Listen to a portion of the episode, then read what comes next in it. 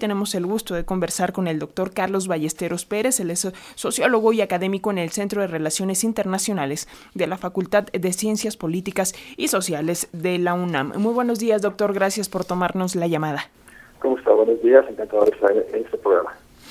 Pues para, para comenzar, doctor, sobre este tema, em, ¿qué decir de lo que vimos, de lo que escuchamos también ayer en el informe del Estado de la Nación del presidente estadounidense Joe Biden, eh, considerando que, bueno, para aquellos que no lo vieron, muchos funcionarios iban vestidos con, con los colores de Ucrania o incluso portaban banderas y, también estuvieron presentes, bueno, estuvo presente la embajadora de Ucrania en Estados Unidos y el presidente Joe Biden eh, literalmente dijo no tienen idea de lo que le espera al presidente de Rusia, a Vladimir Putin. ¿Cómo tomar esto?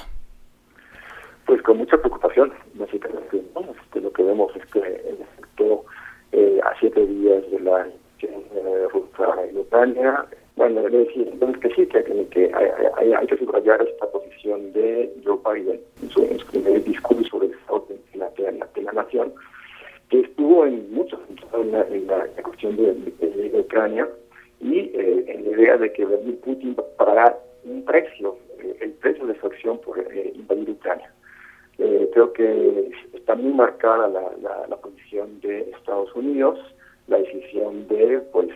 contener la invasión de, Rusia en Ucrania. y pues el contexto es un contexto muy problemático, muy, muy difícil. totalmente la responsabilidad se sitúa la acción iniciada por eh,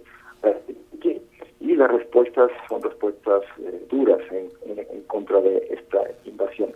Ahora bien, lo que, sabemos es que eh, por parte de Estados Unidos, por parte de la OTAN, la Alianza Occidental, no hay la, la, disposición de, de, de, movilizar tropas en defensa de Ucrania. Ucrania está sola en este, en este proceso, eh, pero eh, tiene el respaldo, el respaldo eh, político, el, el, respaldo con acciones de,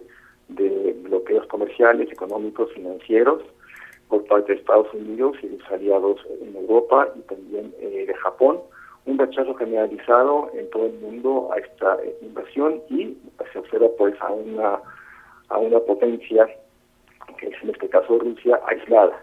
aislada y eh, con una, una, problemática muy eh, muy amplia en lo que se refiere a su posibilidad para mantener esta acción eh, militar en Ucrania. Creo que en efecto, pues sí, el rechazo, el rechazo generalizado, las presiones económicas, los efectos de,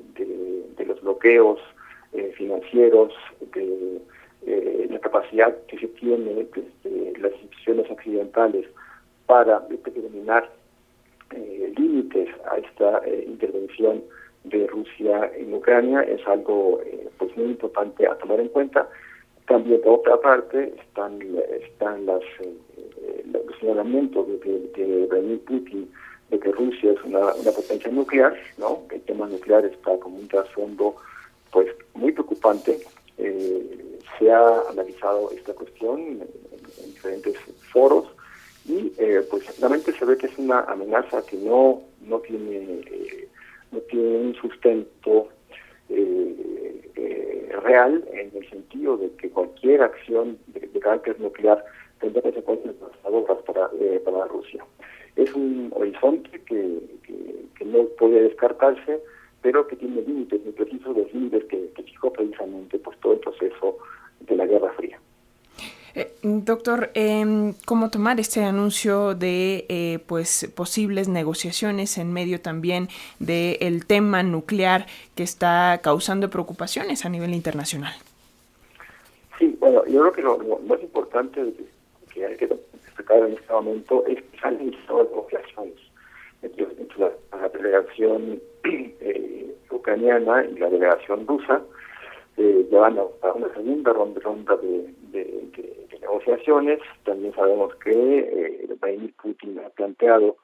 eh, condiciones precisas con respecto a sus objetivos eh, en estas negociaciones. Lo que espera Vladimir Putin es el reconocimiento de la anexión de, de Crimea a la Federación eh, Rusa y la neutralidad de Ucrania, es decir, que Ucrania eh, confirme, eh,